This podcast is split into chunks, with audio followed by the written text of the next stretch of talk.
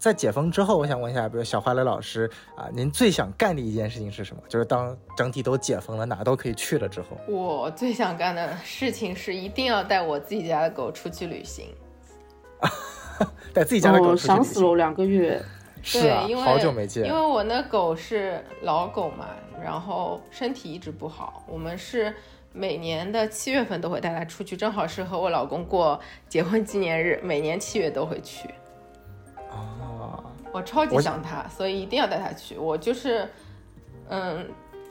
说的我有点难过哦，哪怕今年我觉得不用等七月，只要我们这个风控结束，可以回家了。对，马上带出去玩，一定要带出去玩，天天抱在身上 再重的狗天天抱着它出去玩，真的是这样想。过一天少一天了。欢迎收听新的一期《好好宠》，我是小宋。大家好，我是邱大王。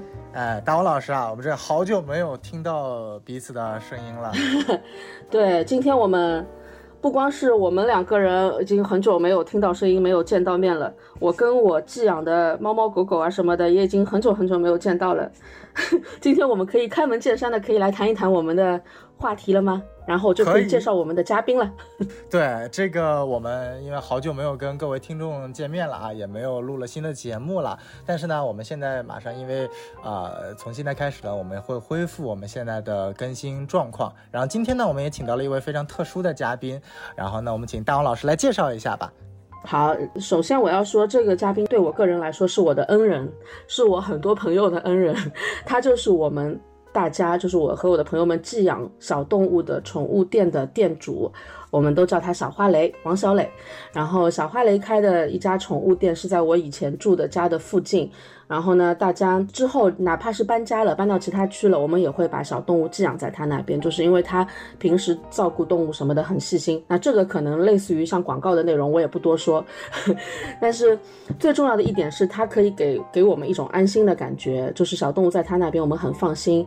到了这次疫情的时候，但是大家都开始担心了，那个宠物店所在的位置安全吗？他们那个弄堂里面会不会出阳性呢？然后如果他那边有问题了，我们那么多动物怎么办呢？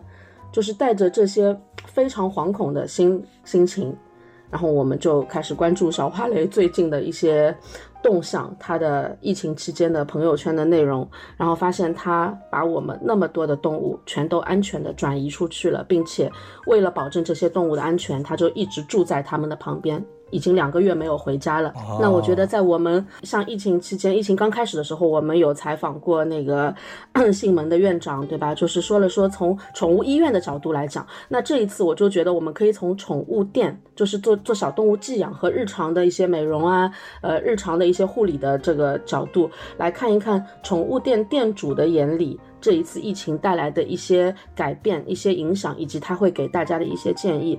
嗯，我相信在这次疫情当中，肯定很多人曾经上宠物店和宠物医院寻求过帮助，可能已经有一些幸运的小动物在呃热心店主的帮助下，曾经嗯得到过一段时间的庇护。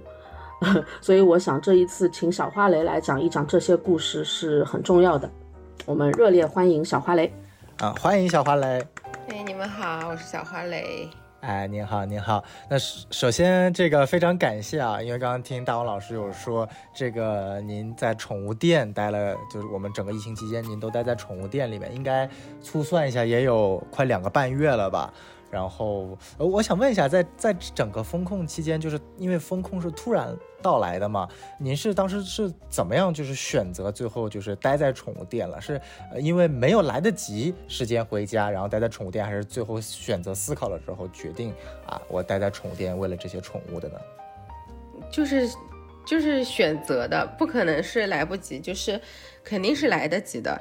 但是因为我们，我我妈妈家那边三月三月十六号的时候是四十八小时的排查，当时我宠物店的对面就是我妈妈家，平常我们会住在那里嘛。然后呢，它有四十八小时的话，我们就必须要住在店里，因为如果我们不能出去的话，他们没有饭吃，也不能遛狗，就是从来不可能的事情。所以我们当时就选择，嗯，住在。就是我是住在医院里面，就是我工作的医院，因为那边环境稍微好一点。然后自己宠物店的话，因为比较小，不可能去住在店里，所以我们就选择住在医院，然后白天再去店里遛狗。后来就是封控了四十八小时之后的某一天，突然我们再去的时候，发现我的宠物店门口已经被拦起警戒线了，因为我们店旁边那个小区它出了一个阳性，哦，然后。当看到那个警戒线的时候，我们就已经心慌了。我就去找当时就是看上去比较像负责人的一个人，我问他，我说我是宠物店店主，我是不是能进去遛一下狗？然后他当时他就不正面回答我，他说这个我不知道。他说你能不能营业的话要去问工商。他就开始踢皮球了，这个时候已经开始踢皮球。那我就跟他讲，我说我说能不能营业是工商的问题，但是我现在。就是诉求，我不是想营业，我只是想去保证他们可以稍微上下厕所，可以吃饭。那警戒线你们拦的，如果你们觉得可以，我就进去了。后来他才帮我去问他的领导，然后问下来之后，他说：“那你就进去，你把狗和猫全部都拿出来，就给你半小时，之后你再也不可以进去。”那我们半小时，嗯，当时对，当时我们就第一想法就是快一点把他们全部都拿出来。该准备的东西全部都拿出来，因为之后就不能进去拿东西了嘛。那我们我我们进去之后，我当时我车子就是也是被封在我爸妈小区，我没办法开，但狗很多。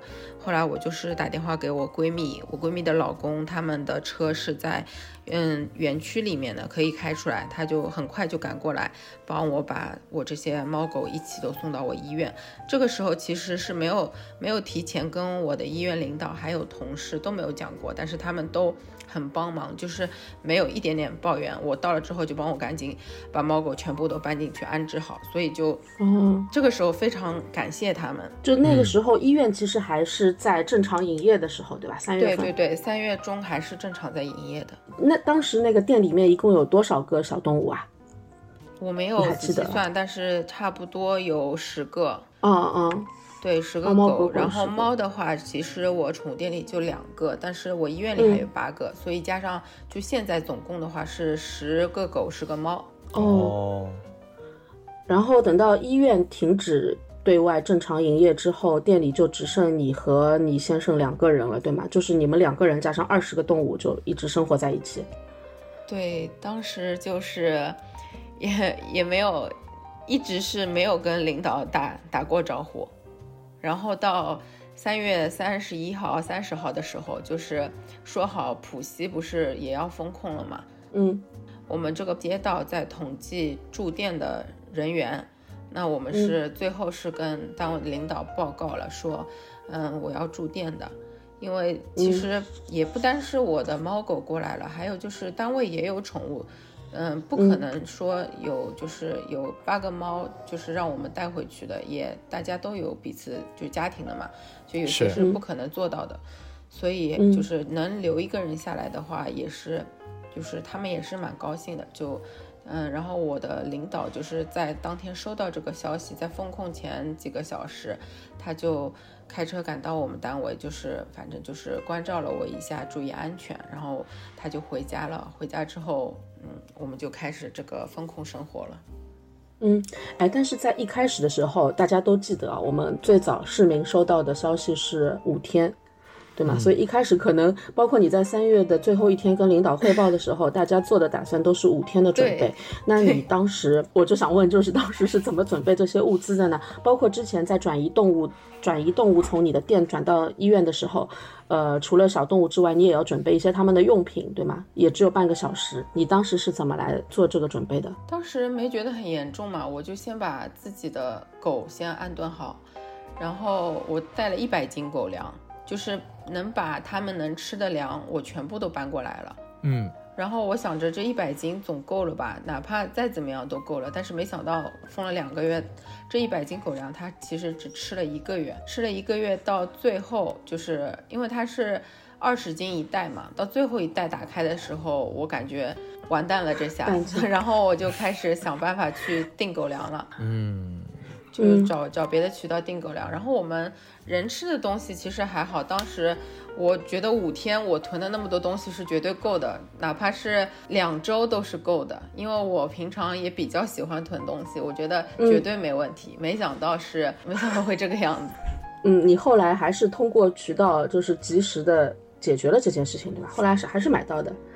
对，买到了。我嗯，快其实快一个月的时候，就是大家都是急的，那就那些供货商他们也是急的，也急的因为一个月嗯不能做生意，货出不去，他们都很急，每个人都有每个人的想法。然后那一开始我觉得要遵守规则嘛，遵守政府的规则，那我就不要去做这种事情。但是最后没办法了，没办法了之后，那我就想着想办法试试看，因为我们也就如果能订到的话，就是接触一下卸货这这个环节是会接触到外人的。对的，那平常我叫外卖或叫闪送也是会接触外卖员，那我心想我我也没有给国家带来太多的困难吧，那我就订货了。我我和隔壁宠物店最开始订的是猫砂，因为猫砂实在是不够了，我们订了一百箱猫砂，哦，然后他那个进来的就是那个，他会经过很多关卡嘛，可能物流啊什么，还有那个司机的钱都挺贵的，加了很多运费。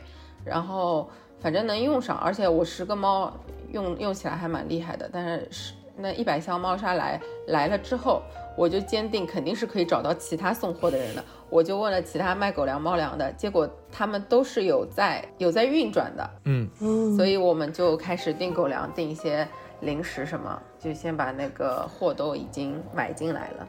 但反正在这这个特殊的时期，也没有亏待过这些小动物，对吗？该没有要干净的还是干净，该要吃的好的，该吃零食还是要吃的。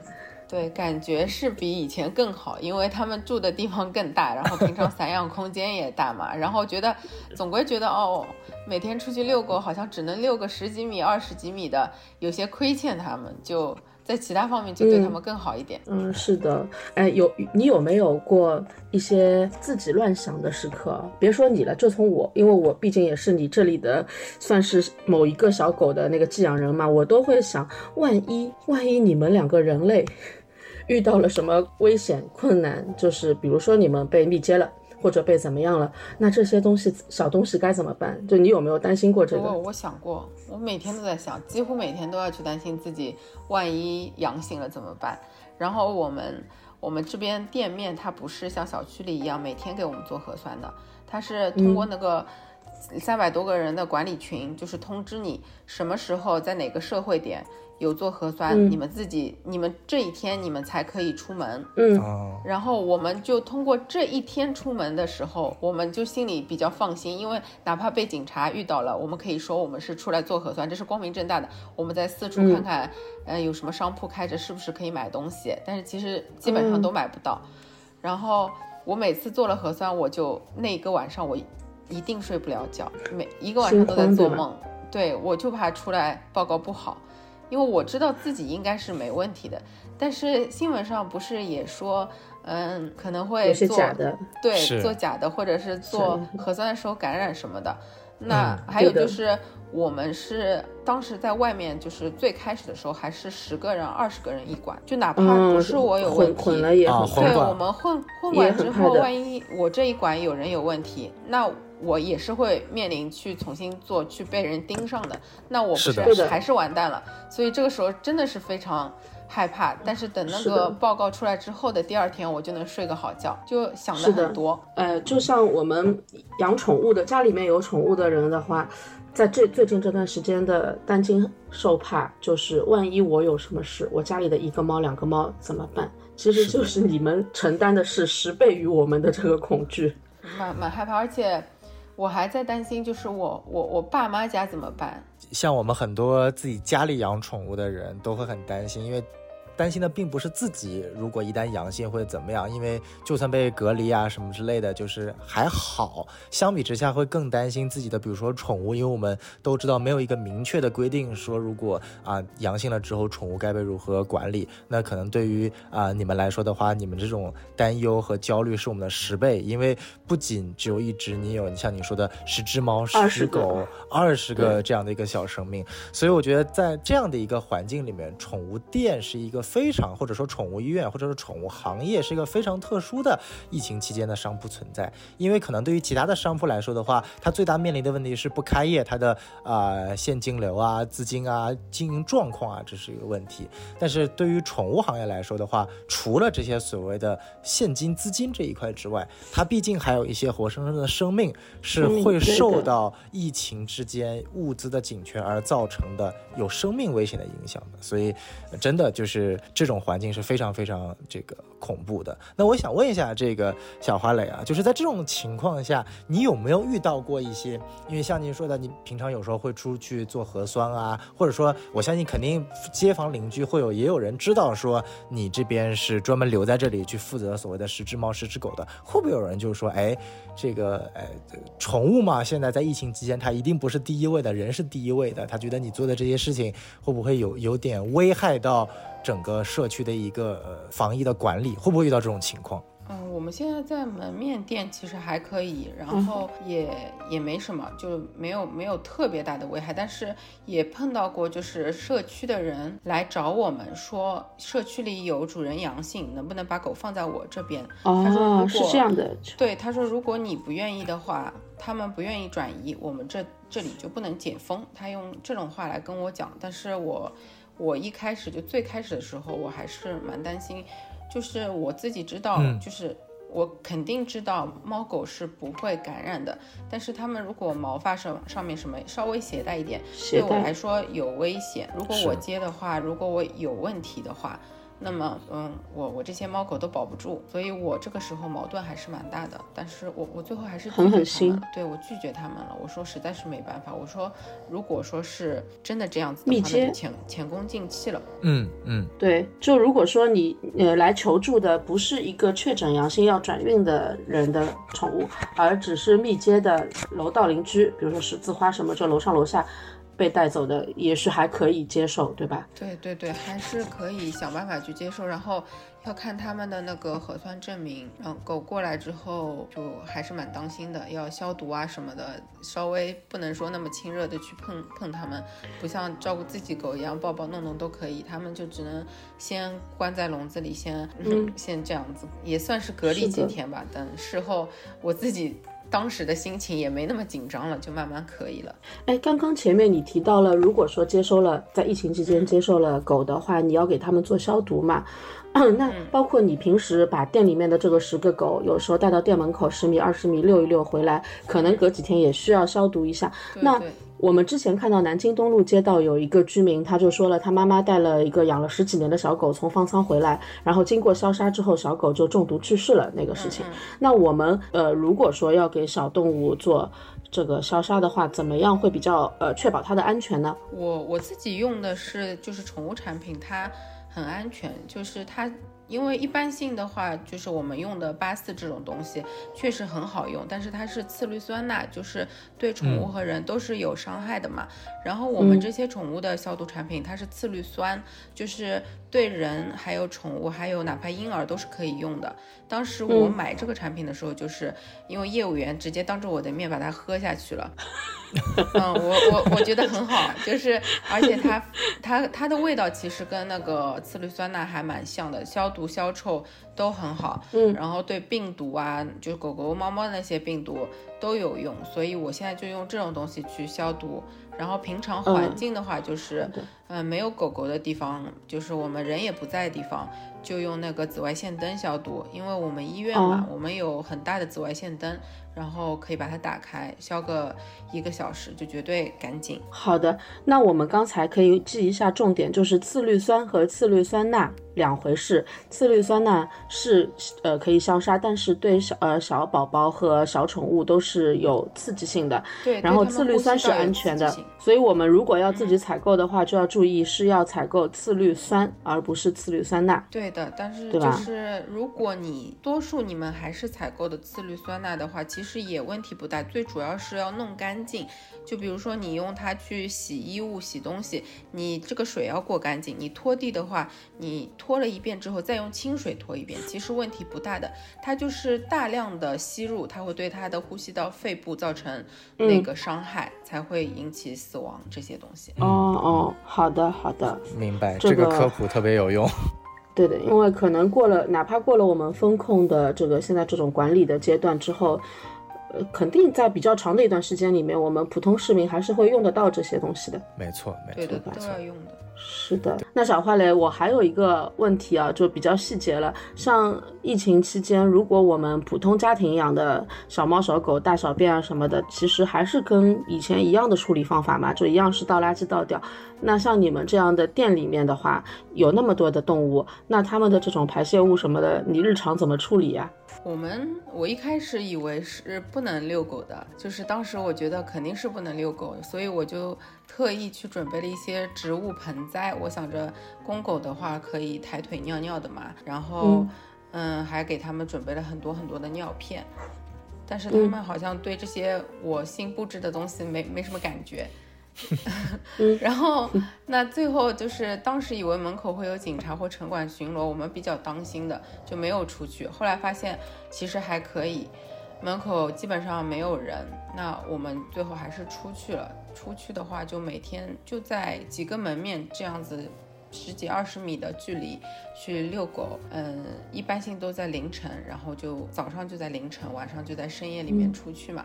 然后开头的话，开始几天楼上有邻居会会议论我们，有时候会骂我们的。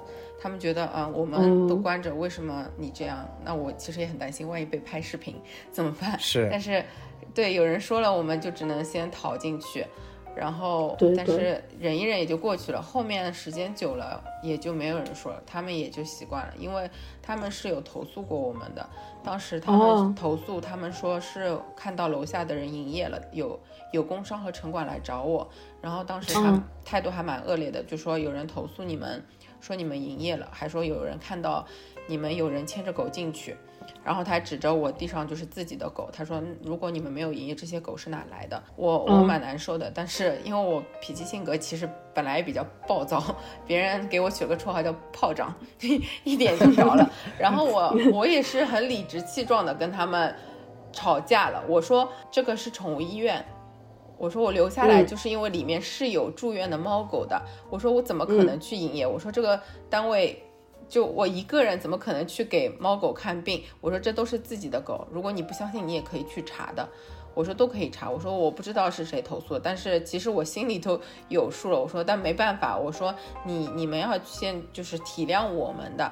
我说我家里也很近，回去一公里我就回去了，为什么我要我我要留在这边？对的，而且就是当时我我蛮生气的，就是那一天就是我们我们门面店就是不给我们做核酸，然后可能超过两周了，然后我我就黄码了。当时他还特意问我，他说他说你的健康码拿出来给我看一下，然后我就把健康码打开是黄码，黄码他就逃得很远，他说你怎么不做核酸？我说我说 我做核酸是听你们安排的，你们不给我做核酸，你们还问我为什么不做核酸？我说你有什么好怕的？我说我都没有出过这个门，你觉得我黄码了嗯是，你还害怕点什么？然后他最后他也是没办法，他就走了，然后之后就再也再也没有来为难过我们。嗯。因为他其实一开始也不确定你的情况，对吧？也就是他可能也想不到说一个店里面，呃，会留守那么多的，就是住院宠物这件事情。对的，是是，不知道现在是不是上海跟你们差不多情况的宠物店，或者说宠物医院很多，就可能在我们注意不到的角落里面啊，就是每个社区周边可能都有为了小动物而留守在店里面长达两个月的人。嗯，几乎都是有的，我感觉百分之九十都是留下来的。我们我家附近，我家这里楼下现在就眼睛看得到的地方有一个宠物店，也是在小区的那个高楼底下的门面，那是个宠物医院，还口碑挺好的一个宠物医院。我就记得，呃，他三月三十一号的时候，他们的经理是一个住在浦东的女生，她就整理好，呃，他是不对，不是三月三十号，三月在之前了，他就整理好东西就就到店里面来。当时他发的朋友圈是说，就奋战个几天吧，大概一星期左右，就奋战奋战下，而且因为不可能让那个医生都留在这个地方，所以他自己因为也是有兽医的执照，他知道怎么护理这些动物，就是全都准备的妥妥帖帖的，所有的动物要怎么样照顾。然后之后大概过了大半个月，就看到有媒体采访他了。就 就是说，一个医生怎么，呃，就一个宠物店的这个经理，他是怎么样一个人照顾那么多的生病的动物，就住在店里面。然后他，因为而且他那个店里面也没有，可能只有微波炉，他也不像那个居民家里有很齐备的那个生生活设施。哎，他现在已经快两个月了呀，还在的这个宠物医院里面。然后昨天我问他在忙啥，他说在开药，因为现在其实大家不能去给宠物看病，但是有些可能慢性病的宠物吃药啊什么的，还是需要医院给他叫跑腿、叫叫要送啊什么的。其实他一天天还是挺忙的。这两个月我们封控在家里的人已经觉得日子非常的难过了，就不能想象只有一个人住在住在这个二十几个动物当中，哪怕我是内心非常喜欢动物的人啊。但是这个生活还是很难坚持的，我觉得由衷的表示，对你们表示，那个怎么说？尊重、尊敬、尊尊敬，对的，敬仰。是啊，是啊，而且真的，一方面是就是，比如说生理上或者说日常生活上有很多的困难。然后我其实有有一点我特别想问的，就是在上海疫情最严重的那段时间呢，啊，我们知道有发生过一起非常惨烈的事件，就是我们的这个柯基事件。那当时就是。比如说，当柯基这件事情发生的时候，呃，小花蕾，您当时的一个感受是什么样？你会不会就特别担心？就是加上您之前对于那种怕阳性的那种担心，然后又怕自己带走之后店里的宠物会遇到什么样的一些呃措施？那个时候您的一个感受是什么样？或者说你有做什么相关的，比如说一些措施啊，或者说是一些呃解决的一些方法吗？我当时连这个视频我都没敢看，就是不敢看，就但是我很清楚知道这件事情嘛，然后我。我我蛮难受的，但这种难受就是无能为力。但是我我自己就是我我立刻打电话给我的父母，因为我我爸妈应该是比较好说话的人，我怕万一他们有什么事情，就会让他们干嘛的，他们就同意了。但是我跟他们说的是，如果你们发生这件事情，首先一你们不要离开狗，第二如果要离开狗，必须交到我手上，不能听他们的说。嗯，我帮你把狗送到哪儿去，送到哪儿去，绝对不行。嗯，第三就是一定要看着交到我手上。第四就是如果他们骗你说我帮你去遛狗这种事情，你也不要相信。反正就是狗不能离开自己的手，不能离开自己的眼睛。我我自己想法就是这样，因为我不相信别人了。我但是我我知道我自己的话不会发生在我自己身上，就是不会发生在我的狗身上，因为我都做好了万全准备。如果说真的有这么一天，我商量。没办法商量，因为我们医院还蛮大的。如果真的我我不幸有什么事情的话，我想先跟他们商量，说是可以可不可以就在这边隔离，因为隔离条件是有的，嗯，不会接触人，也也有消毒的，什么都有。如果他们愿意的话，那是最好；如果不愿意的话，我就闹。我只能闹。我有一个朋友也是，他也当时也要去隔离的。后来他真的是他很很好说话，人家就什么条件都不肯答应他。后来最后他也因为他有狗，他最后也是闹了，就拖了一两天，他就是不走。然后最后得到的就是他他的爸爸有糖尿病嘛，而是他妈妈有糖尿病，就有基础病。他说让他妈妈留在家里就可以了。最后就是哦，至少妈妈可以对妈妈留在家里照顾狗，他们自己自己也配合着走，因为他们本身就是密接，他们根本就没有没有问题。哎，之前不是说最幸运的人就是自己就是没有小孩也没有宠物。也没有基础病，这种是最最幸运的人了，就是至少没有任何可以特别恐惧的地方。就是你知道可能会要吃点苦头，但这个苦头自己熬一熬也就过来了。对的，其实最不能想象的，对，不能想象的就是小孩和猫猫头和那个宠物，宠物它是不能说的，它有什么恐惧啊，它有什么痛苦，它没办法告诉你的。是，哎，我我们家就是我妈妈那边，小花蕾知道的，我妈妈有三个狗，两个猫。然后呢，他现在同一个楼面的邻居家里是七个猫，就小区里的流浪猫也都是这个邻居在管了，就七个猫，他们两家就关系很好，本来就是说好了，万一哪一家有什么事情的话，可以把动物全部交给隔壁的这一家来照顾，就两家里面至少有一家可以留下来照顾嘛。当时说的很好，但后来不是又变成那个又有新的政策了吗？就是说，如果你一栋楼里面老老小区六层楼的房子，如果有一栋楼里有一家人家。出现问题了，可能整个楼都要一起转移掉。然后那个时候，这个政策出来之后，我们就傻掉了，就不知道怎么办了。两两家人家加在一起十几个动物怎么办？其实我相信有很多就是上海那么多养宠物的家庭，可能大家多多少少都经历过我们这样的恐惧、这样的想法吧。没错。这时候，嗯，如果说你只是一个密接，没有阳性。还能找到像小花蕾这样就是可以伸出援手帮你照顾一下的店，那可能说我们作为人类也可以放心的，就根根据政府的指挥要去哪里就去哪里了。其实放不下心的，唯一放不下心就是毛孩子。没错，没错。是啊，所以在这段时间，我觉得，呃，最最难受的一点就是说，当你有这么多牵绊的时候，你是没有办法仅凭自己的意愿去下很多决定的，你必须得思考身边的各个环境、各种措施。但是，呃，我其实特别想问一下小花蕾啊，就比如说我们刚刚有谈到一些。啊，一些比如说比较恶劣的，或者是比较艰难的一些环境下，我怎么样能够去呃继续生存下去？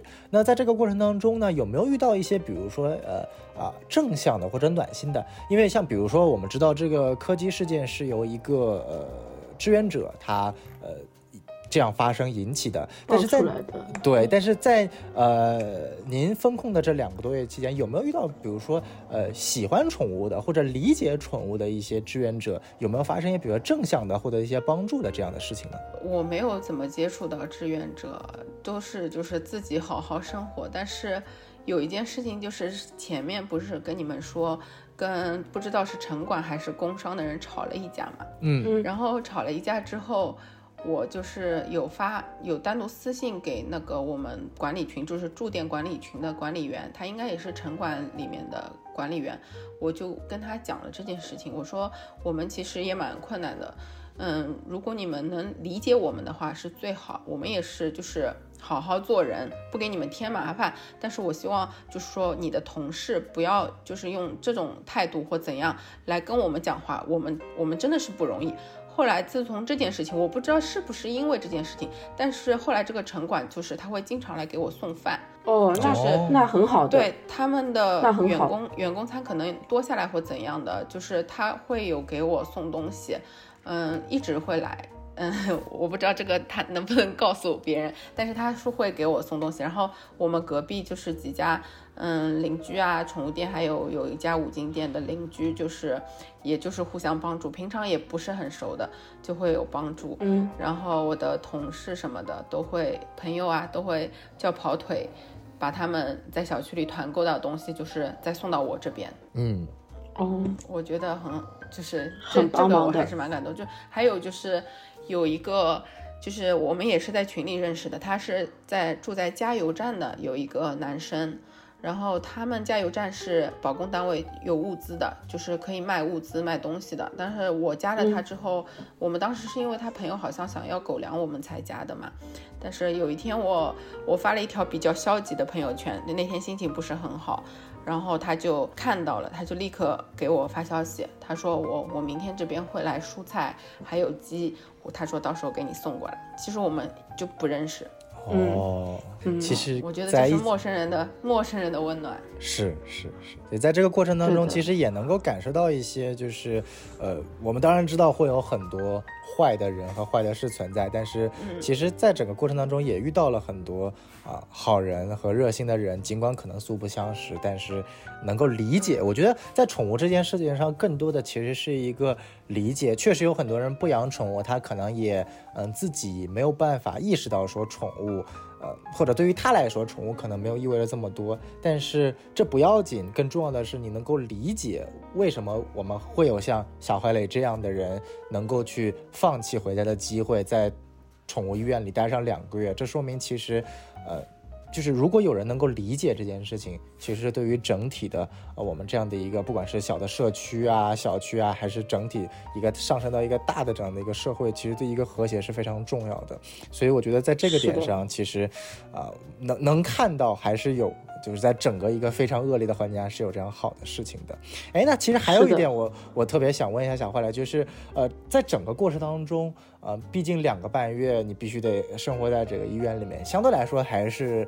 比较公式化和或者说无聊的吧？那你平常日常生活除了比如说啊要打理一下猫猫狗狗啊，清理它们，带出去遛之外，你平常日常是怎么样去度过这个生活的呢？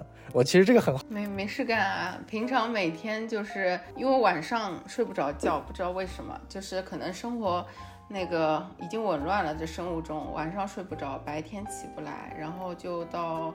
大概十点钟左右起来，然后我和我老公两个人吃完早饭就开始遛狗，狗要一个个遛，然后回来给他们要有，基本上要有半小时以上让他们随便玩，就是放开了玩，在在医院里面，因为他们遛狗时间少的话，他们会缺少运动量嘛，所以就要给他们，嗯，撒欢的玩，然后他们又很皮。玩的话，给你到处能叼出来的东西都给你撕碎，就我有发过朋友圈，都给你撕碎，然后还在房间里面乱拉屎乱拉尿，有些还在那边捣乱。嗯，玩完之后我得给他们喂饭，喂完全部都关进笼子之后打扫卫生，拖地，我们两百平要把地全拖了，拖了之后再把已经一天过掉了，对，十几个猫给它弄完。弄完之后吃个午饭，已经到下午了。吃个午饭，可能下午会睡一觉，因为晚上睡得不好。晚上睡得不好，睡个一两小时，然后起来吃完晚饭又开始在在早上的循环。其实没有任何可以说是无聊的时间，都在充实的过着每一天。很很忙很忙的，对的，不能想象这个工作量，真的不能想象工作量，蛮蛮吓人的啊。然后前段时间还遇到狗狗突然拉稀。那狗是个大型犬嘛，萨摩拉稀之后，每天晚上它想拉了，它就叫，叫了我就不管是两点、三点、四点，只要它叫我就给它带出去。后来它习惯了，它发现原来只要叫我就可以出来，它就整夜的叫，我们没办法睡觉。然后现在换来的就是它可以散养，因为它关不进笼子了，它知道我一定要在外面。哎呀，狗狗也是挺聪明的。很聪明。你有告诉他的，你你告诉他的主人了吗？我说了，你的主人也没什么想法。你认识的主人吗？啊，他他只能想，主人只能想，幸亏这个特殊的时段把这个东西小东西寄养在你那边了，没有在自己身边。不在我自己身边。对，如果是在自己身边，然后又是风控楼的话，你不能想象这个事情要怎么处理，怎么收场。对的，真没办法。唉，这真的是，这其实我我能想象不到，因为对于我们正常大部分的一个群众来说，可能最需要担心的就是每天啊吃的物资拿到了。就算家里养宠物的，哎，这个，呃，像其实养猫的，稍微像我自己家里养猫，养猫的相对来好一点，反正本身也不用带出去遛。养狗的话，可能每天花个十分钟二十时间，跟居委会沟通一下，出去遛一下还好。所以说，像小花蕾这种真正的在宠物店里每天，像你刚刚说的，我是真的没有办法想象，或者说我光想想就觉得好累，就是这个已经完全不是一个热爱宠物的呃心态去做这件事情了。你再怎么热爱。就我觉得就是每天你去处理十只猫十只狗，而且我相信每只宠物之间它可能还会有一些除了卫生清洁打理喂饭之外，还有一些比如说性格不合呀，然后闹腾啊等等乱七八糟的事情。这真的是其实可以上升到一种，我觉得是一种责任吧，对于这些生命负责的这种感觉。我觉得这个是特别特别特别不容易的，因为。是的，我自己是说说实在话，如果我自己遇到这件事情，我都不一定，就是说，一是能力不一定，第二是我的也不能想象，说我如果接上这个活，我会去怎么做，这个确实是一个很难很难的一个事情。对的。哎，昨天啊，就昨天晚上，我看到了一个朋友圈转发的一篇文章，其实也蛮多人，好好几万的阅读量了。但刚才我就就刚才搜了一下，发现这篇文章删掉了，有可能事情得到解决了。他说的就是杨浦区啊，杨浦区有一个商场里面的宠物店。那家宠物店可能就是在撤离的时候没有把宠物，没有能把宠物带走，因为像小花蕾他们毕竟是个医院，而且是街面上的，可能会相对好处理很多。他那个是在商商场里面的一家一家店，然后就说这五十几天其实是没有人来照顾这些宠物的，但是他们当中还这些动物都还活着，只是皮包骨头了，可能肠胃都萎缩掉了。发现这件事情的发出这个帖子的是。宠物店旁边的咖啡店的员工。可能咖啡店可以给他们恢复了，还怎么样？他就发现这个宠物其实是没有人照顾，那个场景其实特别的凄惨。就就如果说这些宠物都死在店里面，我觉得也也可以想象这样的惨剧会发生了。嗯，也就是说，也不是所有的宠物店或者宠物医院都那么幸运，可能医院会好一些哦，宠物店可能都就就不一定那么幸运，说我在门面上我能够来得及去把它们救出来。是对的，这关键还有一点。那个小花蕾，它原先自己的宠物店不是售卖活体宠物的那种卖宠物的店，它主要是提供一些日常的寄养啊、什么美容这些服务的，所以就是寄养在那边的这些狗的数量相对还比较有限，对吧？对相对好照顾一点。对，相对就好一点。如果是有这些小动物要卖的，然后繁殖用的话，估计是数不胜数了。他们应该蛮厉害。呃，不知道，因为现在大家也不知道这些商场里面的店的情况，所以有没有更多类似的事情发生，大家也不晓得。只能说我们祈祷，为这些不认识的、素不相识的小宠物祈祷吧，希望希望都能安全的活下来。是的，是的是的，就是能看到就喂一下嘛。嗯，像小花蕾，您有比如说跟其他这种像跟您一样，比如说我待在宠物店或者宠物医院里面去，为了照顾这些宠物的其他的一些人，有在疫情期间有过一些交流吗？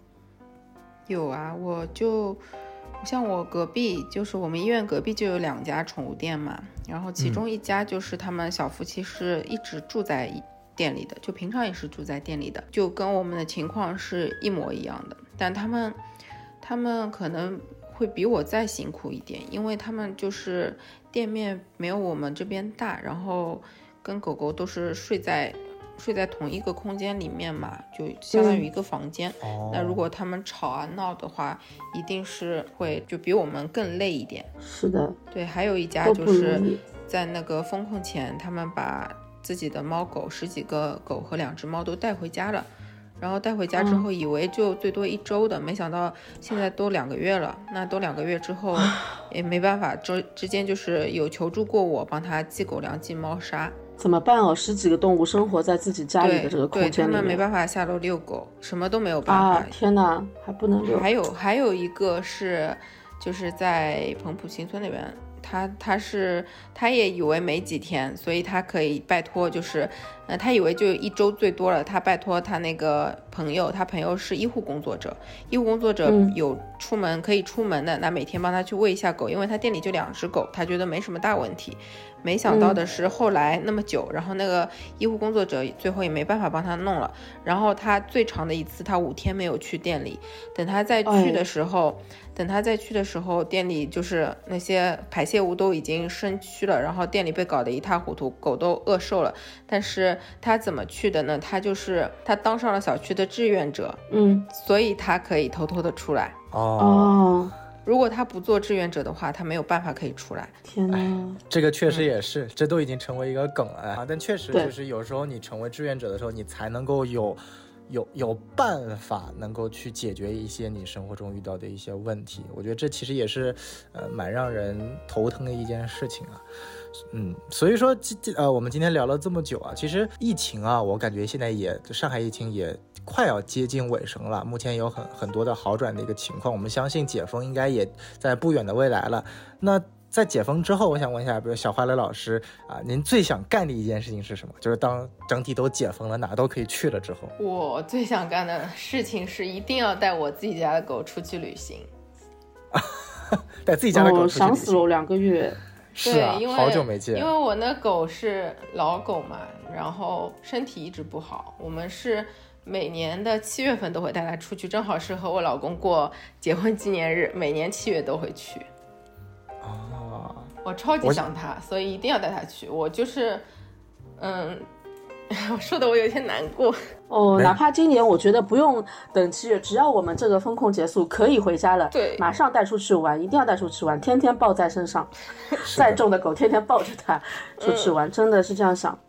过一天少一天了。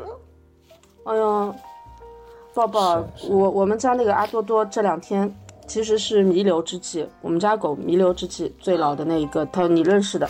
然后昨天我们家是第一次就是可以出小区，拿到那个出门证了。昨天第一次两个钟头，但是不能出街道，不能出黄浦区。但我妈妈在静安，我没有办法去。但这个这个狗就一直坚持着，就一口气一直坚持。它其实已经吃不下东西，喝不下东西，它一直坚持着。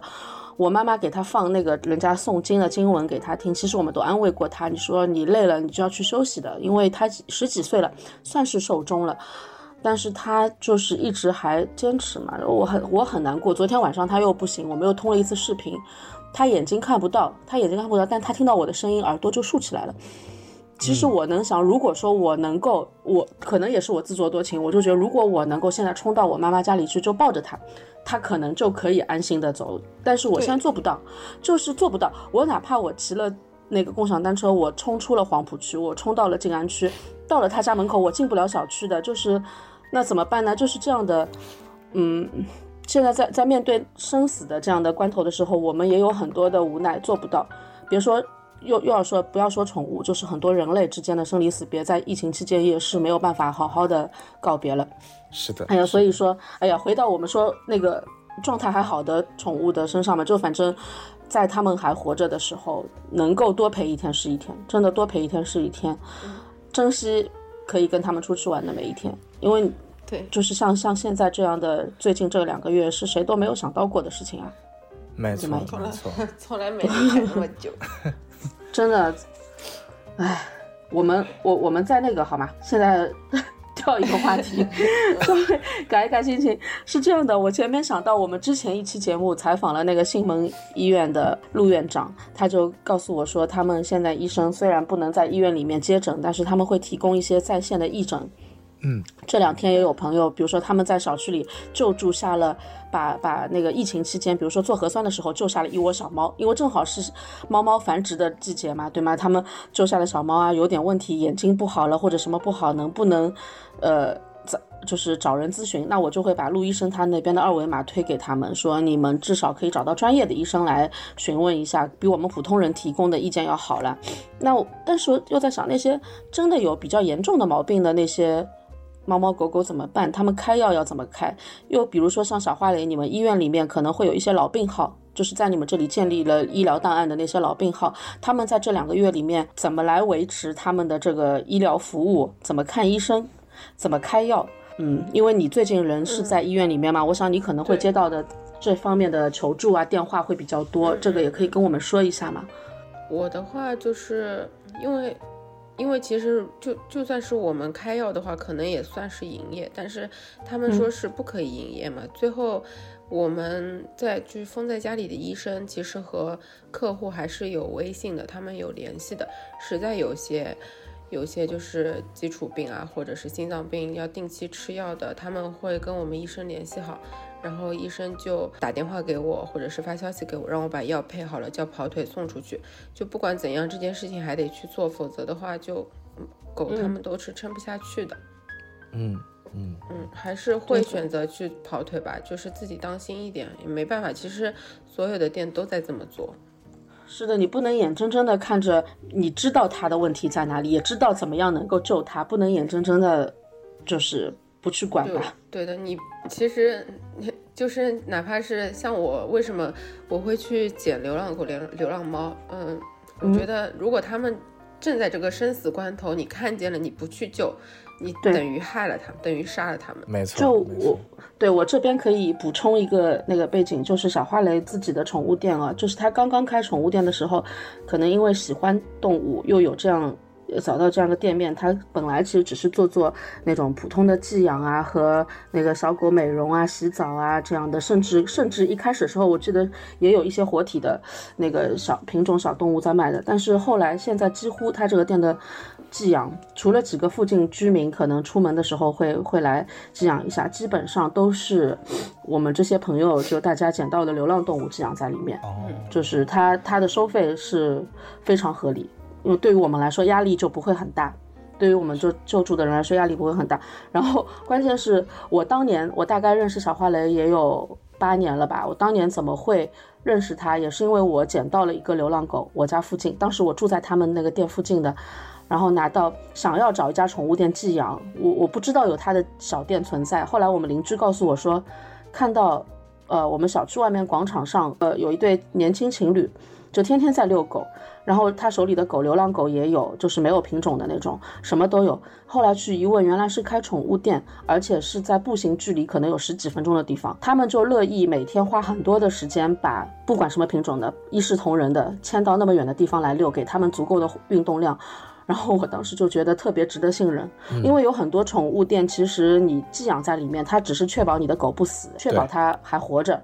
你你出差也好，这忙完自己的事情也好，去接的时候就动物还活着就不错了，没有跑掉就不错了，对吧？比较干净就不错。但是能够真的照顾到这些狗，每天迁到那么远的地方，保证运动量的其实是不多的。这里也不说是给小花蕾打广告吧，但我觉得反正真的特别不容易，能做到这一点。很难的，然后又听了他今天说的那么多疫情期间所做的事情，就更加的觉得我应该要要要帮大家宣传一下。大家如果说对，如果你住在闸北啊那一带，闸北普陀那一带，以后到了这个正常的时候需要寄养小动物的话，可以考虑一下，你大众点评搜一搜“万千宠爱”四个字。万千宠爱，对这四个字，大家可以看一看，就是至少我觉得是一个全心全意对待小动物的人在帮你照顾。嗯，没错。到时候我们也会把相应的信息写在我们节目下方的大纲上面。到时候啊，如果有听众的话，有需求的话，可以去搜一搜，然后跟我们小慧蕾啊进行一个沟通。就像刚刚大王老师和小花蕾所说的，其实，在疫情期间，这些依然坚守在一线的宠物行业的工作者，真的特别不容易。我自己有个亲身体会，就是什么？这个疫情期间，如果没有一线的呃宠物医院的工作者的话，我女朋友的猫。就是我跟我女朋友一起饲养的猫就活不下去了。发生了一件什么事情呢？就在我上一期跟大王老师、跟信萌这边录完了关于疫情期间可能会遇到的一些宠物的疾病，我们不是提到了尿闭嘛？还是专门提到？对对对。然后一周一周之后，我女朋友的猫就尿闭了。哎呀。然后是什么样的情况呢？就是呃，我女朋友就发过信息说，她家的猫突然就是有有好几天就是在厕所一待会待十分钟，然后然后也没尿出来。然后就就我就感觉到有点问题了嘛，然后也是我跟信蒙那边的一个我认识的好朋友，然后我们就咔这个拉了一个群，然后他真的就是非常好，就是全一直一些视频啊解答呀，然后还教我女朋友怎么样用这个手，然后要去呃用什么样的姿势去，对，然后怎么样去弄，然后来，首先他要证明，就是先证明他是确实是尿闭了。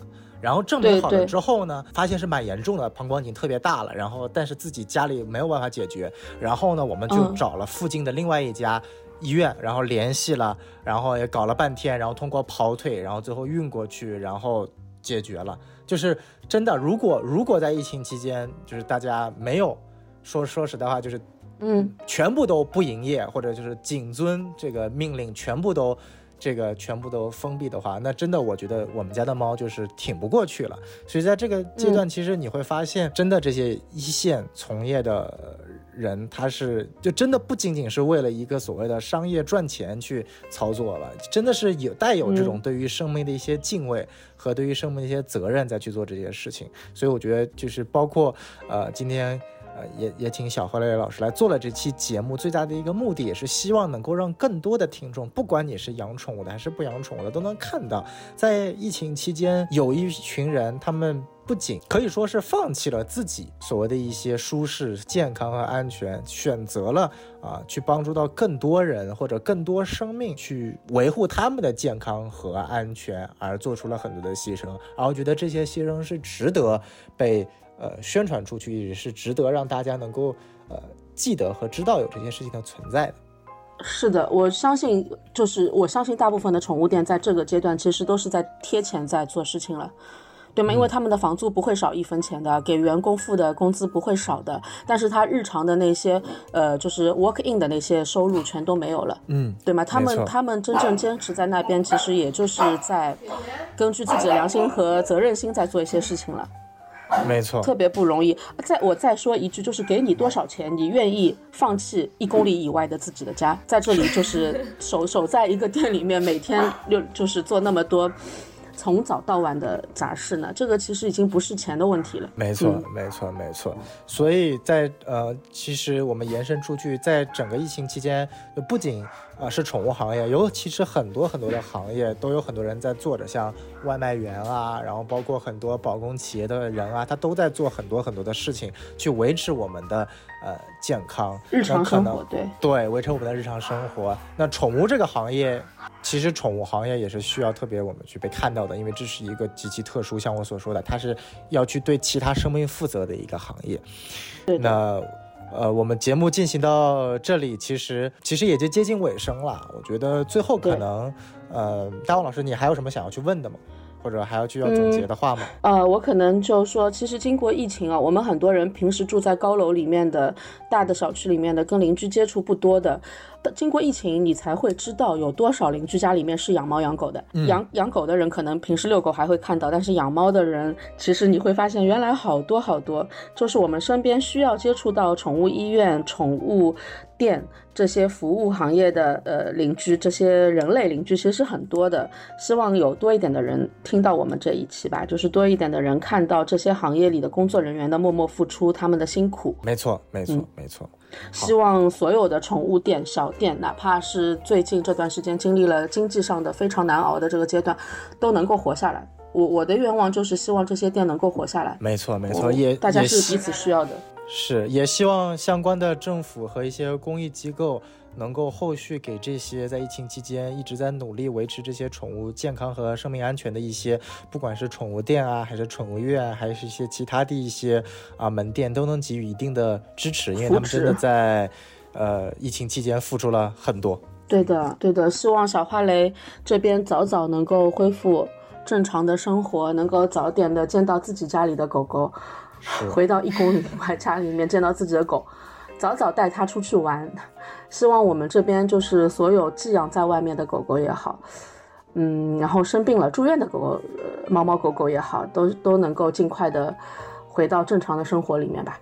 嗯，我们也期待着能给家里的猫狗做美容，去洗澡，对吗？是的，是的，带出，去玩儿，对。期待这一天早点到。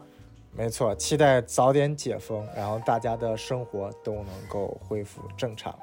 那好，那啊、今天也非常感谢小花蕾老师能够跟我们一起去分享这两个半月以来的经历和一些感悟，也欢迎各位听众能够收听我们这期节目，然后关注我们好好宠啊，follow 我们，然后也可以去搜我们的微信公众号。关注我们，也可以然后加小助手一起进入我们的群聊，然后也可以分享。如果大家有各自在疫情期间有过一些比较独特的啊跟宠物有关的经历，也欢迎在我们节目下方留言，或者说加入我们的群聊，跟我们大家一起分享这些啊有趣的或者有意义的，或者能够去感染到他人的这些故事。那也非常感谢啊大王老师啊能够去介绍一下花蕾老师跟我们一起录了这期有意义的节目。